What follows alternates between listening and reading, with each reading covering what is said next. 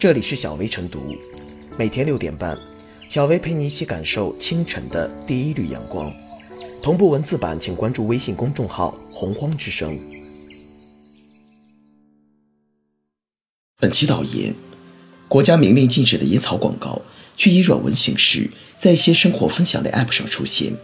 搜索烟草相关信息，青少年用户众多，监管相对缺位的互联网平台上广告泛滥。近日，媒体曝光小红书 App 等互联网平台存在大量烟草软文，引发舆论关注。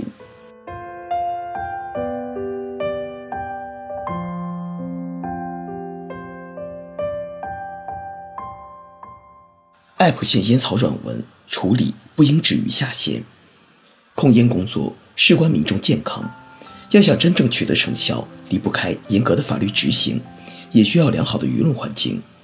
早在2016年，我国制定出台了《互联网广告管理暂行办法》，明确规定禁止互联网发布烟草广告。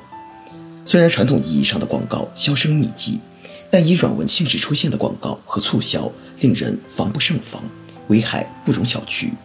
一方面，以测评、种草等方式包装的烟草广告，通过传播烟草信息，美化吸烟行为，误导用户对烟草危害的认识。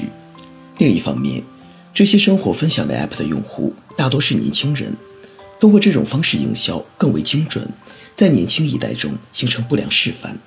应该说，利用互联网平台进行烟草营销，既违反法律规定，也是严重败德行为，必须坚决抵制。媒体的报道揭开了互联网平台的阴暗角落，也把颇受年轻人欢迎的小红书 App 推向风口浪尖。相关平台表示，反对任何形式传播烟草，并已经下线了所有提及烟草的笔记。互联网时代，面对突如其来的舆论危机，表态整改、下线删除、道歉了事，似乎已经成为危机公关的标准套路。但自罚三杯式的整改，不痛不痒的表态。恐怕远远不够。这些违规软文长期存在，平台方为何置若罔闻？内容监管的短板何时才能补齐？违规信息难道仅仅是烟草广告？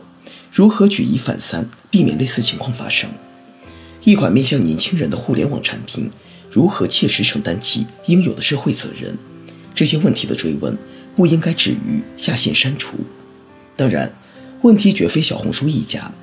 据北京市疾控中心发布的《2018年互联网烟草营销数据监测报告》显示，2018年1月至6月，共抓取烟草广告和促销相关信息5万1892条，其中烟草代理商销售信息最多，为3万9507条，占76.13%。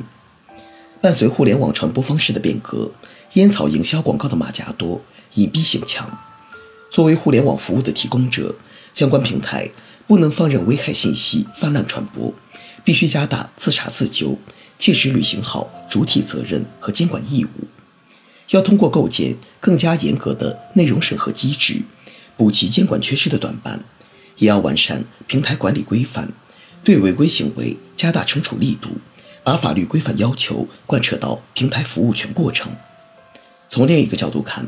大量烟草营销广告的出现，也告诫我们，置身快速变化的网络时代，治理必须与时俱进，一刻也不能放松。近年来，持续开展净网行动，加大网络空间治理力度，各级下了不少力气。一个天朗气清的互联网，带给人们更多获得感。也要看到，层出不穷的网络产品，极大丰富了用户的选择。但一些新平台，往往因规则不健全。制度不完善，给了不法分子可乘之机。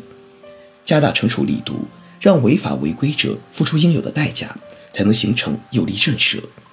与此同时，斩断烟草营销软文背后的利益链条，铲除违法行为滋生的土壤，才能确保类似现象不再发生。网络空间不是法外之地，知敬畏、守底线、明法度，才能行稳致远。否则，再大企业也将付出代价。清朗的网络环境离不开互联网管理者、参与者、使用者的共同维护。处理相关平台上泛滥的烟草软文，我们必须重申这些共识采取更为果断的行动。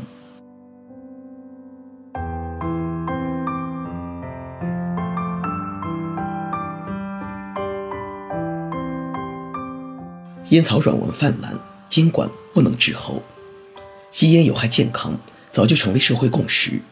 一些手机 app 发布大量涉及烟草相关的营销信息软文直接面向广大青少年用户。在客观上更容易诱导和勾起青少年用户、女性吸烟的冲动，乃至沾上烟瘾，危害身体健康。这显然不是在发现美好生活，而是在摧毁青少年未来的美好生活，是在记录青少年的悲惨生活。从这个角度说，手机 App 上发布大量烟草软文是非常不道德的行为；而从法律角度说，手机 App 上发布烟草软文、烟草营销信息，实质上是在间接投放烟草广告，属于广告违法行为。广告法第二十二条规定。禁止在大众传播媒介或公共场所、公共交通工具、户外发布烟草广告；禁止向未成年人发送任何形式的烟草广告；禁止利用其他商品或者服务的广告、公益广告宣传烟草制品名称、商标、包装、装潢以及类似内容。《互联网广告管理暂行办法》第五条第二款也规定，禁止利用互联网发布处方药和烟草的广告。对于发布烟草软文这类违法广告行为，必须依法予以严惩，而不是止于下架烟草软文。根据广告法第五十七条的规定，有违发布烟草广告行为的，由工商行政管理部门责令停止发布广告，对广告主处二十万元以上一百万元以下的罚款；情节严重的，并可以吊销营业执照，由广告审查机关撤销广告审查批准文件，一年内。不受理其广告审查申请，对广告经营者、广告发布者，由工商行政管理部门没收广告费用，处二十万元以上一百万元以下的罚款；情节严重的，并可以吊销营业执照、吊销广告发布登记证件。烟草软文在手机 App、互联网上泛滥成灾，除了手机 App、互联网平台没有尽到应有的审核责任之外，归根结底是监管的滞后和缺位。互联网上的烟草广告处于海量状态，仅小红书一款 App 上就多达九万余条烟草营销信息，给监管带来挑战。而且，与传统广告形式相比，互联网平台上的烟草营销信息更多使用软性植入的方式，有更强的隐蔽性，给监管带来一定难度。保护国民健康。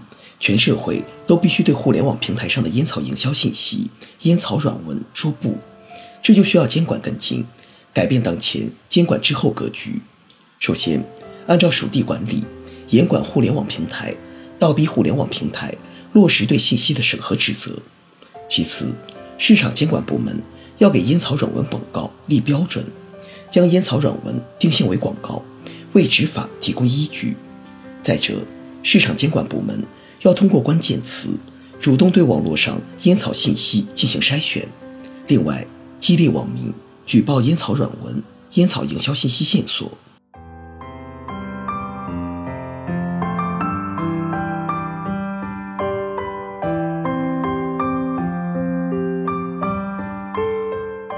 最后是小微复言，烟草及吸烟对人的危害性毋庸置疑。